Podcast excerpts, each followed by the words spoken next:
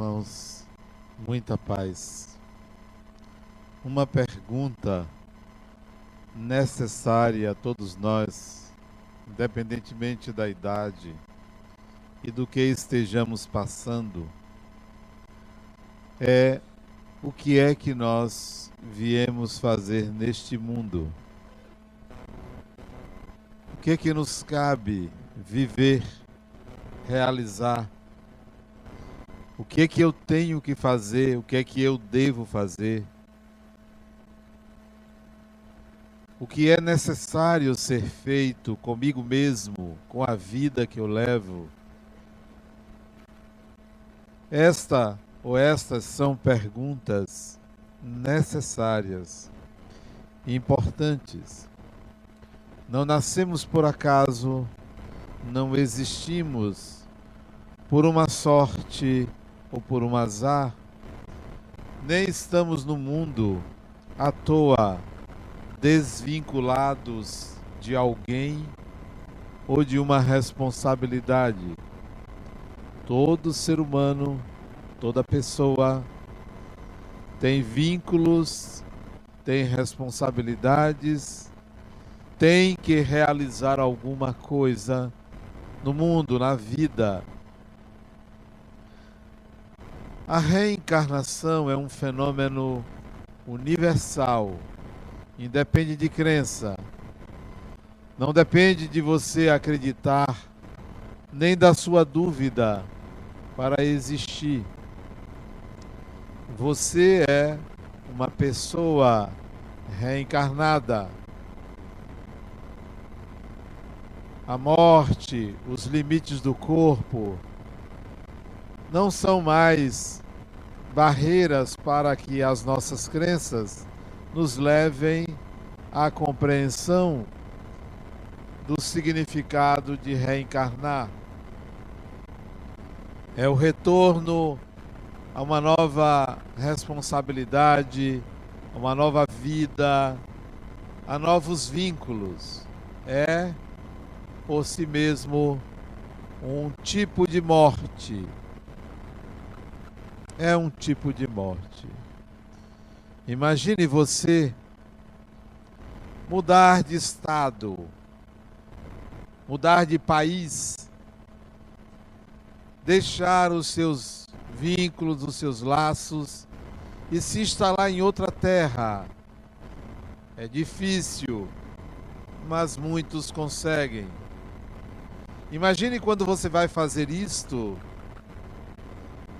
em que ele espera desafios, um mistério, que você só tem notícias de que você vai passar por algumas provas, vai reencontrar algumas pessoas que você não vai identificar de pronto,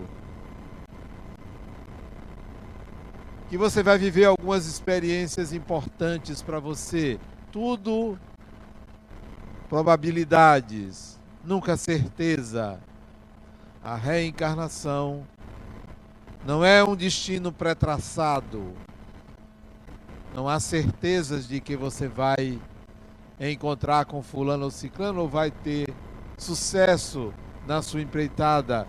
Então, é algo extremamente complexo.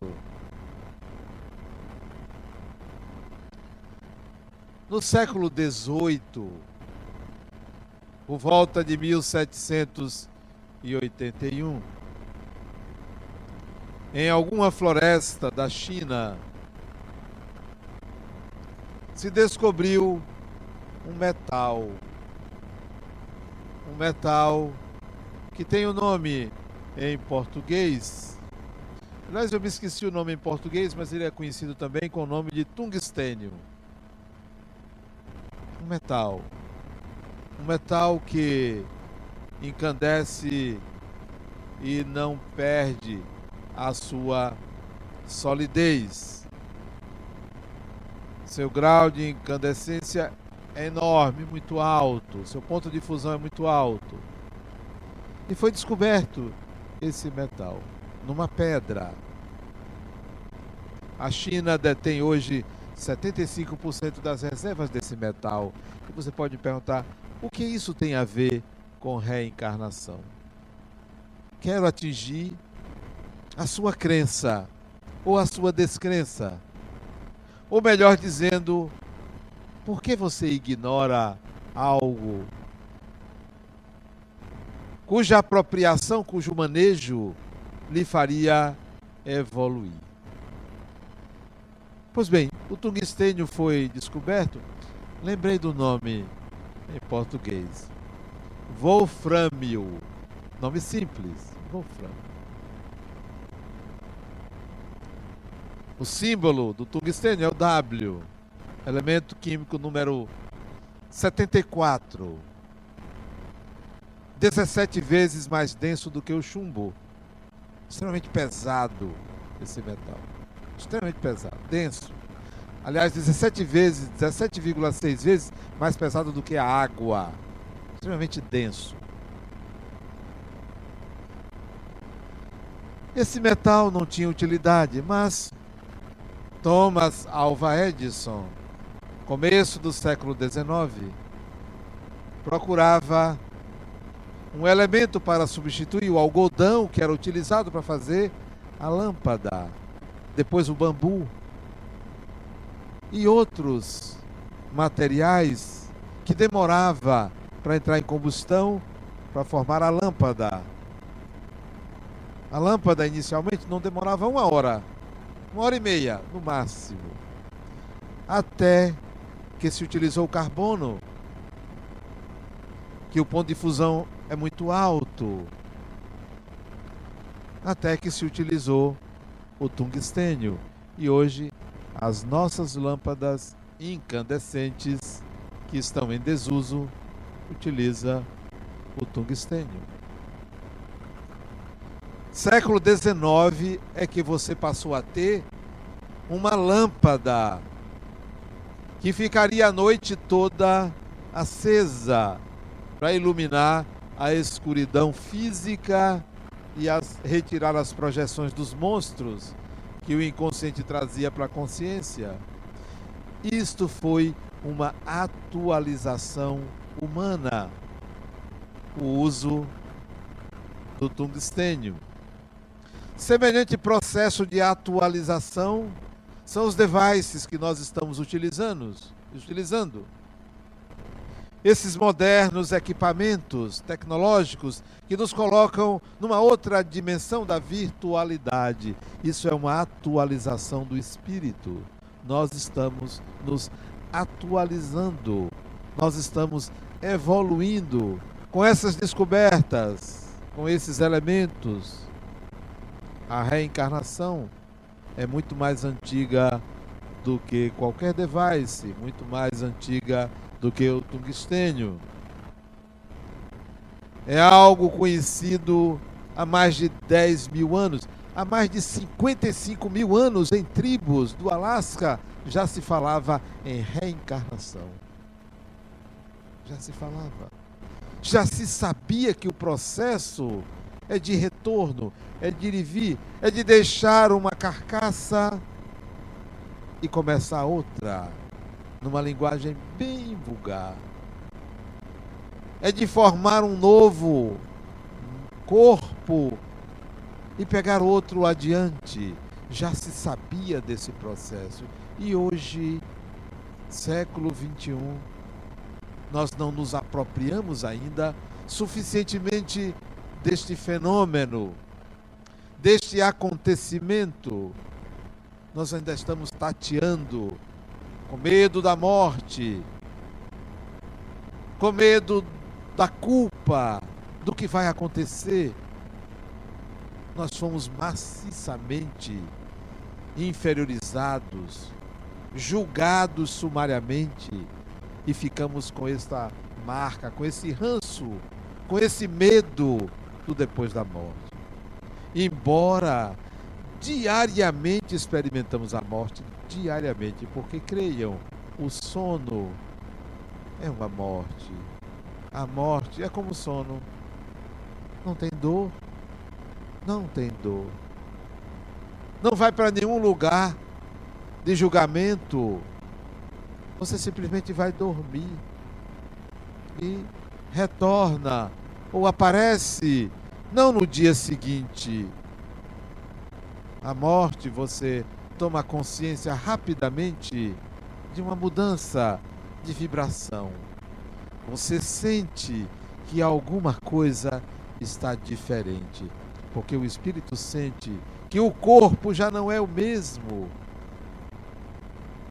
É um acontecimento fantástico, mas a nossa cultura repressora inibe a compreensão melhor deste fenômeno da morte e da reencarnação. A reencarnação se dá mais ou menos assim. Estamos no mundo espiritual, envolvidos nos aprendizados que existe na vida após a morte, como existe aqui. Trabalhamos, estudamos, nos alimentamos, nos relacionamos, nos deslocamos. Assim é depois da morte. Não é diferente. Mas não é diferente mesmo. Chega a época que o espírito sente que vai reencarnar. Como chega a época que você sente que está perto de desencarnar. 80, 90 anos você já diz, epa, vai acontecer a qualquer momento. Mas antes disso, depois da meia idade, você já começa a pensar, porque o declínio do corpo vem e você começa a pensar na morte do corpo. Você não pensa na sua morte, você pensa na morte do corpo, porque a sua morte é algo mais difícil, porque implica em se desfazer dos apegos, em se desfazer de certos vínculos. Você não pensa nisso, você pensa na morte do corpo. A sua morte é diferente. Pois bem, desencarnados estamos e começamos a sentir que se aproxima a época de reencarnar. 50, 60 anos se passaram desde a última encarnação e você começa a sentir que vai entrar agora numa nova experiência. Quando não é convidado para reencarnar, para cumprir algumas responsabilidades, para algumas missões especiais. Ou você mesmo, se mais evoluído, determina quando, aonde você vai reencarnar. Mas a maioria a grande maioria reencarna obrigatoriamente. Tem que nascer. Não pode se demorar muito tempo numa vida melhor. A vida espiritual é melhor. É melhor. Mas se você começa a dizer muito isso que a vida é melhor, todo mundo quer ir para lá e não pode. As portas do suicídio trazem dificuldades para o espírito. Se você tem que voltar, volte naturalmente. Pode até desejar. Quantas vezes eu já desejei estar do outro lado? E sabe por quê? Porque às vezes bate uma saudade de algo indefinível. Bate uma saudade, uma vontade de estar no além não a ponto de desejar ou pensar na morte, mas porque deixamos amores, afazeres, processos existenciais no além, então dá vontade de voltar. Mas essa vontade é contrabalanceada pela, pelo gostoso de, é, de que é estar vivendo essa vida há quase que um equilíbrio. Há mais vontade de permanecer aqui, porque os vínculos estão frescos, são mais intensos, e os espirituais deixamos para trás há alguns anos. Então vem uma vontade forte, mas ela passa, porque você se lembra que tem muito a fazer aqui. O que você veio fazer aqui é a pergunta inicial. Então, Alguns escolhem aonde reencarnar, a grande maioria não. A grande maioria gostaria de reencarnar numa família equilibrada. Cadê? A grande maioria gosta de reencarnar numa família de alto poder aquisitivo. Cadê? A maioria gostaria de reencarnar onde não tivesse um problema dentro da família. É o que mais tem. Então, a maioria não consegue, não tem esse direito. Reencarna em meio às confusões típicas da família de hoje. Há sempre um problema, um que é o problema. Aliás, numa família, quando uma pessoa tem um problema, todos são problemas, todos. Aquele é o elemento vulnerável, mas o problema é de todos. Então, você vai planejar sua reencarnação. Digamos que você tem um merecimento médio. Não é um espírito atrasado, nem um espírito adiantado. É uma pessoa classe média espiritual. Classe média, que é a maioria classe média espiritual. Aí você procura, sabe, foi avisado, olha, tem que pensar na sua encarnação. Daqui a um ano, dois anos, processo começa. Então você tem que pensar. Porque do outro lado é mais fácil fazer isso. Do lado de cá, você não pensa na sua morte. Não pensa. É raro. E deveria pensar. Deveria pensar. Deveria estar sempre de malas prontas. Sempre de malas prontas. Apronte sua mala. Apronte. A minha já está pronta. Desde os 36 anos de idade, eu aprontei minha mala. Posso ir a qualquer tempo, porque já encontrei a razão do porquê estou aqui. Já encontrei. Então posso ir, porque estou no processo de realização daquilo que eu vim fazer aqui. Então, se for, eu não terei perdido o bonde da minha história. Já entendi. Apronte suas malas. E aprontar as malas não é simplesmente procurar a roupa adequada. Primeiro é tirar quem está pendurado no seu karma. Tire. Quem é que está pendurado no seu karma? Quem você tem mágoa? Está pendurado. Tire. Se não tirar, a mala não está pronta. Tire. Segundo, para você. Aliás, essa, essa palestra de arrumar a mala é outra palestra. Eu vou voltar à reencarnação, senão eu desvio. E o Espírito não quer que eu desvie. Deu vontade. Então, você vai ser convidado ou convidada para reencarnar. Vai ser convidado. Ó, se prepare aí a voltar. E vai encontrar um conselheiro, alguém mais experiente, que entende da vida humana, entende exatamente como é que se processa os desvios, os atalhos que a gente pega, as dificuldades que encontramos ao assumir uma nova personalidade.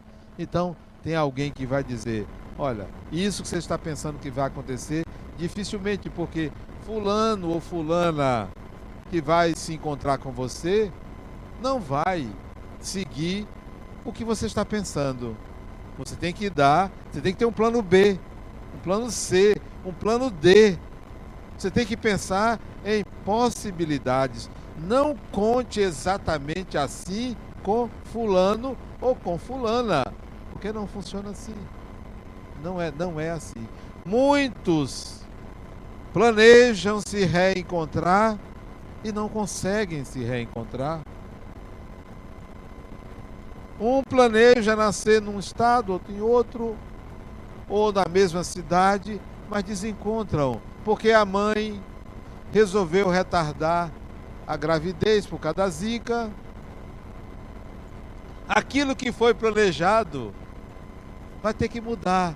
E fulano já veio, já nasceu, o outro vai ter que aguardar essa gestação. E aí ocorrem os desencontros, muitos desencontros. é melhor você planejar sua encarnação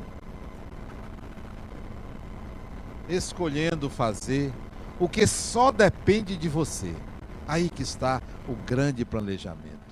É assim que acontece. É assim que você é bem sucedido ou bem sucedida? Se você agora, ao se perguntar o que, que eu vim fazer aqui, responda algo que só depende de você, mas não responda do tipo genérico. Ser feliz. Resposta pobre. Isso é óbvio. Todo mundo. Eu quero saber o que que você especificamente veio fazer aqui. Responda algo que só dependa de você. Não conte com pai, com mãe, com irmão, com irmã, com marido, com mulher, com filho, neto, avô, avó, empregado, patrão, governo, esse aí. O que é que só depende de você? E aí você vê a distância que existe entre o que você quer e o que você é. Não se preocupe com o que você planejou fazer. Não.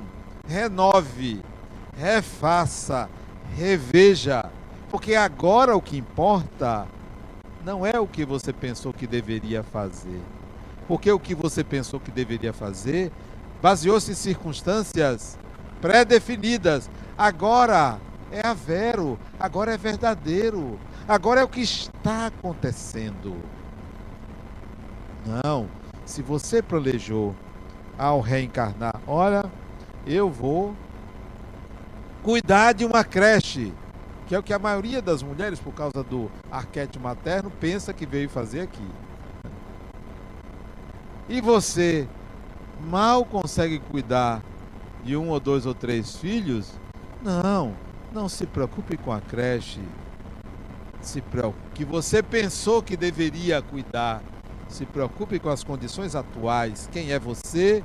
O que lhe cabe, o que não fez, o que deveria para o momento atual. E muitos estão num descompasso muito grande entre o que quer e o que é. O que é que eu sou?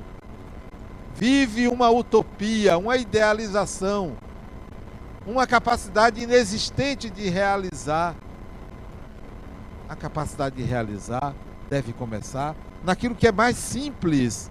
Segundo o método cartesiano, Descartes colocou lá em 1600 e pouco. Comece pelo mais simples. Se você não consegue construir 10 metros, construa só um. Se você não consegue andar um quilômetro, ande um metro. Comece do começo. Não coloque planos mirabolantes. O que ele compete fazer aqui é dar o start, é começar, é sair da inércia. O peso, a inércia, não é a do corpo físico é a da mente que não mobiliza a vontade de fazer. Não mobiliza. Essa é a inércia. A inércia é psíquica, não é física. Ah, eu depois. Se eu emagrecer, eu vou fazer um bocado de coisa. Não vai, continua gordo, gorda. Procurando uma justificativa física para não fazer. Ah, se eu fosse assim, se eu tivesse um corpo assim, eu vi um depoimento de uma gordinha, gordinha não, era obesa. Ela disse: Eu vou romper com esse padrão de beleza. Quem quiser que me goste como eu sou. Então ela resolveu sair da desculpa, da desculpa. Deixou de se esconder, premida por uma onda coletiva de padronização de beleza. Você é o que você é, você não é o seu corpo. O seu corpo expressa uma relação com o universo, uma relação com o físico. Uma relação, não é você. Então, não use mais desculpas porque você reencarnou para sair de um ponto, um patamar para outro patamar. Faça, realize, inicie. Não dê desculpas, não coloque ninguém como responsável pela sua inércia. Não é ninguém, não é. Se não fosse o outro, ele reencarnou, sabendo que ele passaria por uma prova difícil, sabendo. Ele enfrentaria um corpo com defeito físico. Isso começo do século passado, enfrentaria. Ele começou a planejar a reencarnação no começo do século. Ele sabia que ele ia enfrentar. Não sabia o grau de limitação. Mas foi dito a ele que seria grave o grau de limitação. Por conta de um processo existencial em que ele resolveu se lançar de uma pedreira embaixo e esfacelar o seu corpo. Ele nasceria porque teria destruído o sistema nervoso central, teria alterado circunstâncias perispirituais, nasceria com um corpo com graves limitações físicas, provavelmente com uma por anóxia cerebral, um retardo grave, ou renasceria ter, normal, teria um acidente, como aconteceu com Santos Dumont. Santos Dumont reencarnou um menino saudável, saudável. No Rio de Janeiro, um ano de idade, um ano, um aninho, pisa num carrinho de madeira, escorrega, bate a cabeça no chão, paraplégico. Paraplégico. Criança. Então esse espírito reencarnaria para enfrentar uma deficiência grave por uma atitude pessoal contra si mesmo. Reencarna no Rio Grande do Sul. Rio Grande do Sul, Porto Alegre. Reencarna lá. A mãe, na gravidez, toma um remédio. Talidomida. Toma um remédio.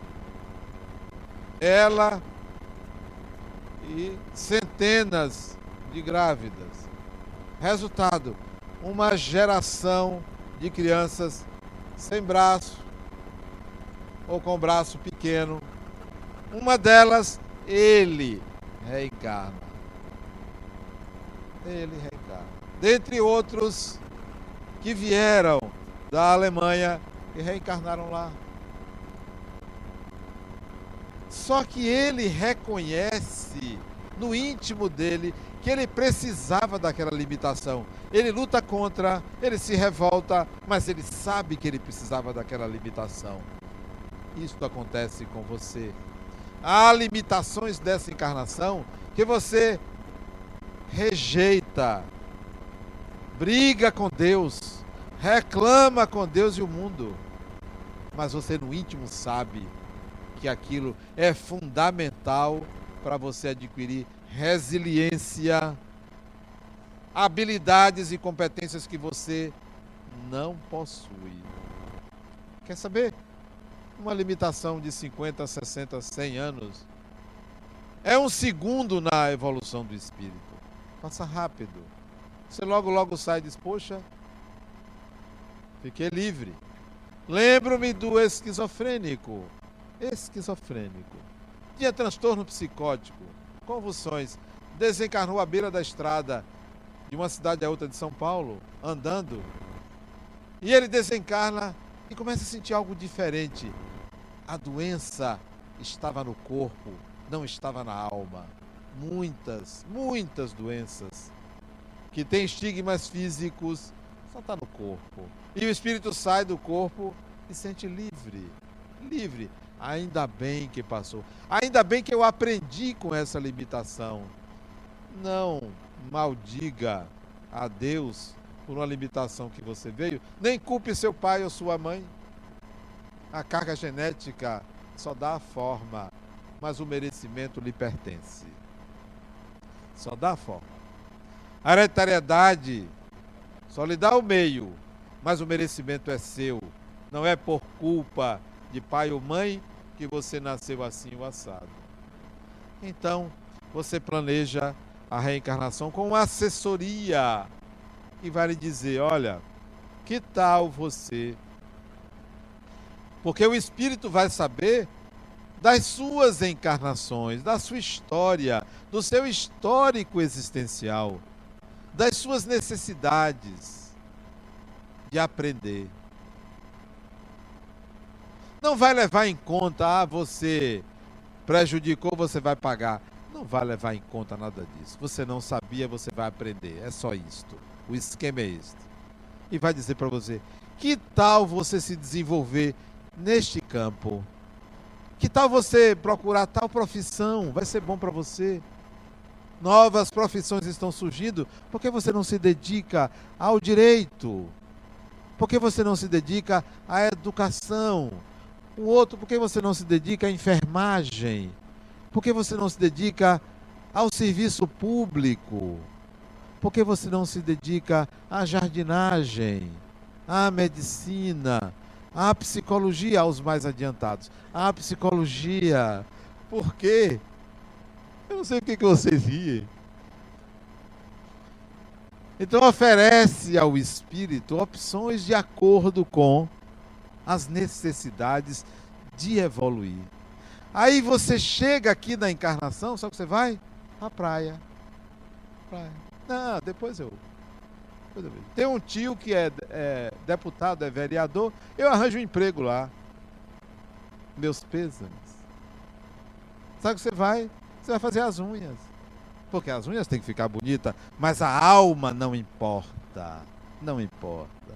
Então, você vai e volta, vai e volta. E fica nessa roda reencarnatória e os milênios passando sem que você faça uma atualização, como Thomas Edison fez com a lâmpada ao usar o tungstênio. É uma atualização. Você precisa atualizar. Olhe para a sua vida e veja principalmente no campo do trabalho. Principalmente, o que é que você faz? Se não faz nada, meus pêsames. Se você se aposentou e só está ganhando sua aposentadoria, é pouco. Ganhe a sua aposentadoria, brigue por ela, mas volte a desenvolver alguma atividade para você. Não queira o descanso da mente. Não queira o descanso da mente. O descanso do corpo é necessário, mas o da mente não. Volte a produzir.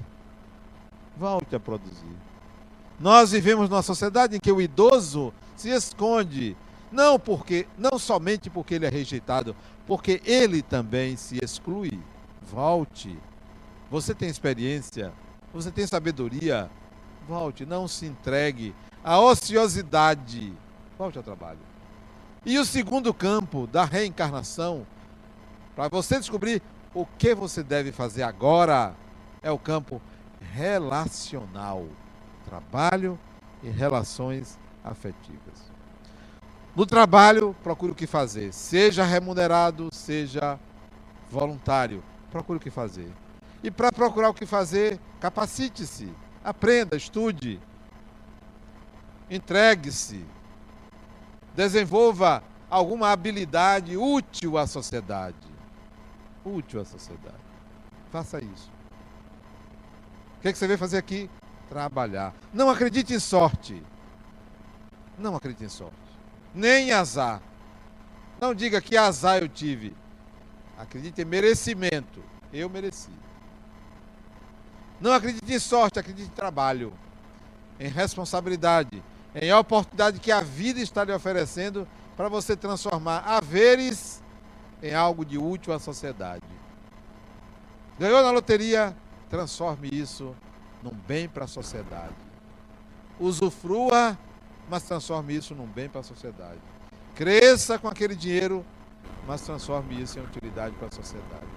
E o campo relacional. O espírito que ajudou você a programar a reencarnação, a sua, vai dizer assim: olha, está previsto na mesma época que você reencarnar, a mesma família, família não família nuclear, mas clã de espíritos, grupo de espíritos, reencarnamos em clãs, em grupos. Está previsto nascer na mesma época que você conviver com fulano, com fulana. E vai colocando alguns nomes para que você pense como seria melhor. Quem seria melhor estar ao seu lado? Qual a probabilidade de sucesso? E vai incluir, ó, você vai reencontrar com aquela pessoa que você odeia. Vai reencontrar.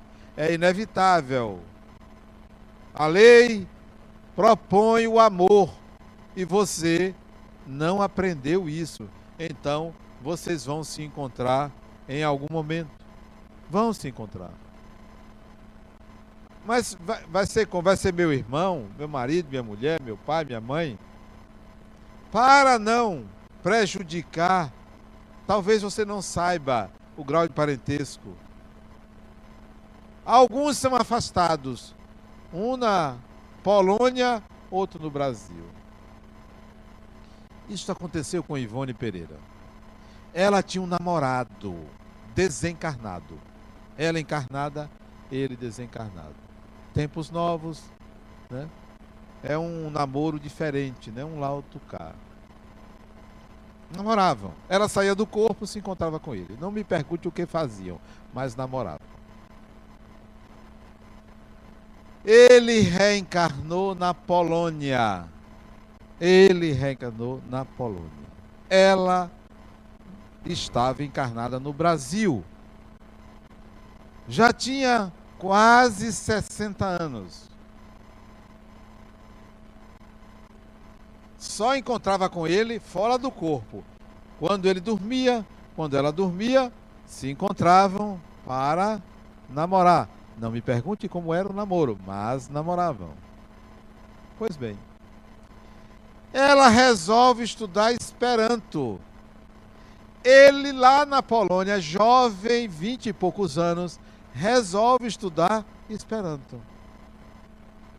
Não se conheciam. Ou talvez tenham combinado, vamos nos reencontrar, estude essa língua, eu estudo a mesma língua e a gente se fala. Talvez isso. Ela pega uma revista de Esperanto, tinha lá correspondentes. Resolve escrever para uma pessoa. Ela resolve, sempre a mulher, né? O homem pensa que é ele que escolhe, é ele que é escolhido. Manda uma carta para ele, ele responde para ela textualmente: Reencontrei você polonês. Veio ao Brasil para estar com ela. Como ela era de cor, família pobre, ele veio, ela não quis encontrar com ele. Disse quando ele bateu na porta com o tradutor que ela era empregada da casa, que a patroa estava viajando. E não se encontraram porque ela achava que se ela fosse declarar quem ela era, o romance voltaria. E seria um absurdo para ela com a idade que ela tinha e ele tão jovem. Não adianta você fugir, você reencontra seus amores e quem você odeia. Pode nascer um na China, outro nos Estados Unidos. Pode ser um judeu, o outro palestino você vai se encontrar. Então, na reencarnação, você sabe alguns que você vai reencontrar e começa a combinar. Fulano, vamos voltar junto. Começa a pedir, vamos voltar junto.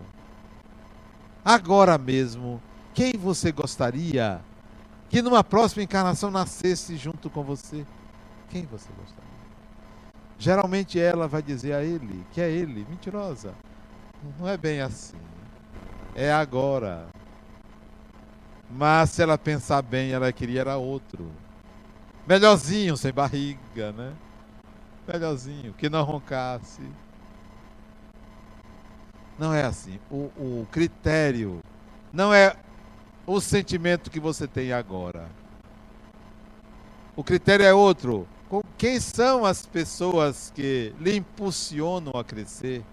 Que em presença de, que em contato com você se torna uma pessoa melhor. É com essa que você deveria reencarnar.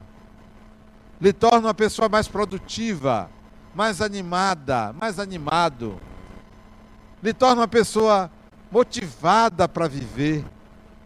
Você gostaria de reencarnar ao lado dessa pessoa? E aí, para os mais evoluídos, não importa se vai nascer homem, se vai nascer mulher, não importa.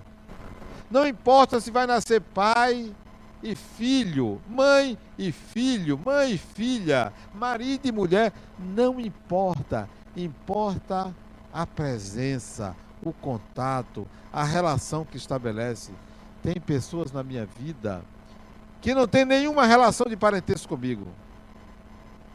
Nenhuma. E que eu não gostaria que fosse cônjuge, casado comigo algo parecido. Não. Basta estar na minha vida. Basta estar. É suficiente. Porque tais pessoas, não é uma só, tais pessoas, sempre que eu estou junto, eu me sinto bem. Eu me sinto motivado. Eu quero fazer alguma coisa com aquela pessoa. Com aquela pessoa. Então, essas são as pessoas com as quais nós temos afinidades e que nem sempre podemos escolher renascer. Porque a própria pessoa tem outros planos. Ninguém nasceu encangado. Ninguém nasceu encangado. Deus não fez clones. Não há um ser humano igual ao outro. Não há. Nós não somos iguais. Nós temos direitos e deveres iguais, mas somos diferentes espíritos. Então nem sempre o outro vai estar disponível para reencarnar ao seu lado. Daí você começar a aprender que o amor não é exclusivo a uma pessoa. Amar uma pessoa é uma experiência reencarnatória. Deveríamos ser capazes de amar uma outra pessoa, uma outra pessoa, necessariamente sem qualquer relacionamento conjugal. Quantos espíritos, várias encarnações casados, e ele ou ela diz: Olha, eu vou reencarnar e vou viver uma experiência de estar casado com outra pessoa. Qual o problema? Qual a dificuldade? O mais evoluído vai dizer: Vá, minha filha, vá. O nosso amor transcende a relação marital. Transcende. Qual é a pessoa que hoje pode dizer ao marido que vem comunicar que está amando a vizinha e você vai dizer: vá, meu filho, seja feliz com ela. Não tem. Ainda não chegamos a esse nível, né? De chegar e dizer. Ele geralmente esconde as suas paixões. Ela nem admite, a não ser para a melhor amiga. Não admite aquela possibilidade. Mas todos somos espíritos. Como está no livro dos Espíritos, não há diferença em animar um corpo masculino ou um corpo feminino. A expressão difere, o psiquismo é outro, mas o espírito é o mesmo. Estamos todos nessa mesma possibilidade de reencarnar num ou outro gênero. Mas a sua reencarnação foi pensada por você, foi trabalhada com você para que você voltasse e pudesse realizar realizar alguma coisa. E geralmente você planeja fazer muito mais. Quando chega aqui, aí você tem os atalhos, as dificuldades. Que tal você replanejar sua atual encarnação? Replanejar. Eu estava dizendo a paciente minha, não sei se foi ontem, anteontem, é tanta gente que eu me esqueço. Às vezes troco uma pela outra. Às vezes dá sono, sabe? Uma vez eu cochilei atendendo uma pessoa, olha. Ela disse, Adenal, você parece estar com sono. Eu disse, a sua conversa não está me agradando. Vê se você me motiva. Olha que psicólogo, né? Como é que a pessoa ainda procura? Pois bem, estava dizendo a ela, fulana, tá na hora de você dar uma guinada na sua vida. Que vida medíocre você tem. Dá uma guinada. Faz uma mudança aí. Não espere um acontecimento externo. Mude. Aí ela diz assim: Eu começo por onde, Adenal? Quebre uma perna. Como você começa por onde? Só você sabe as suas deficiências. Dê uma guinada na sua vida. Replaneje sua reencarnação e coloque dois horizontes do trabalho das relações afetivas. Ninguém pendurado no meu karma. Não tenho mágoa de ninguém, tenho que compreender a inferioridade do outro ao me fazer aquilo. Libertar-me do desejo de vingança. Entregar a Deus no sentido positivo, que seja feliz. E poder viver naturalmente encontrando-se com aquela pessoa. Porque tem gente que diz, não, eu perdoo, mas eu não quero me encontrar. Não perdoa coisa nenhuma. Eu perdoo, mas eu não quero ver. Não. Seja sincero com você. Seja coerente. Uma vez eu encontrei um amigo meu que ele me deu um calote. Ele me tomou um dinheiro emprestado e não me pagou. Eu fui pensando, pensando. Isso deve ser algum, alguma dívida que eu contraí no passado e não paguei. Então, eu sou como ele, igualzinho a ele.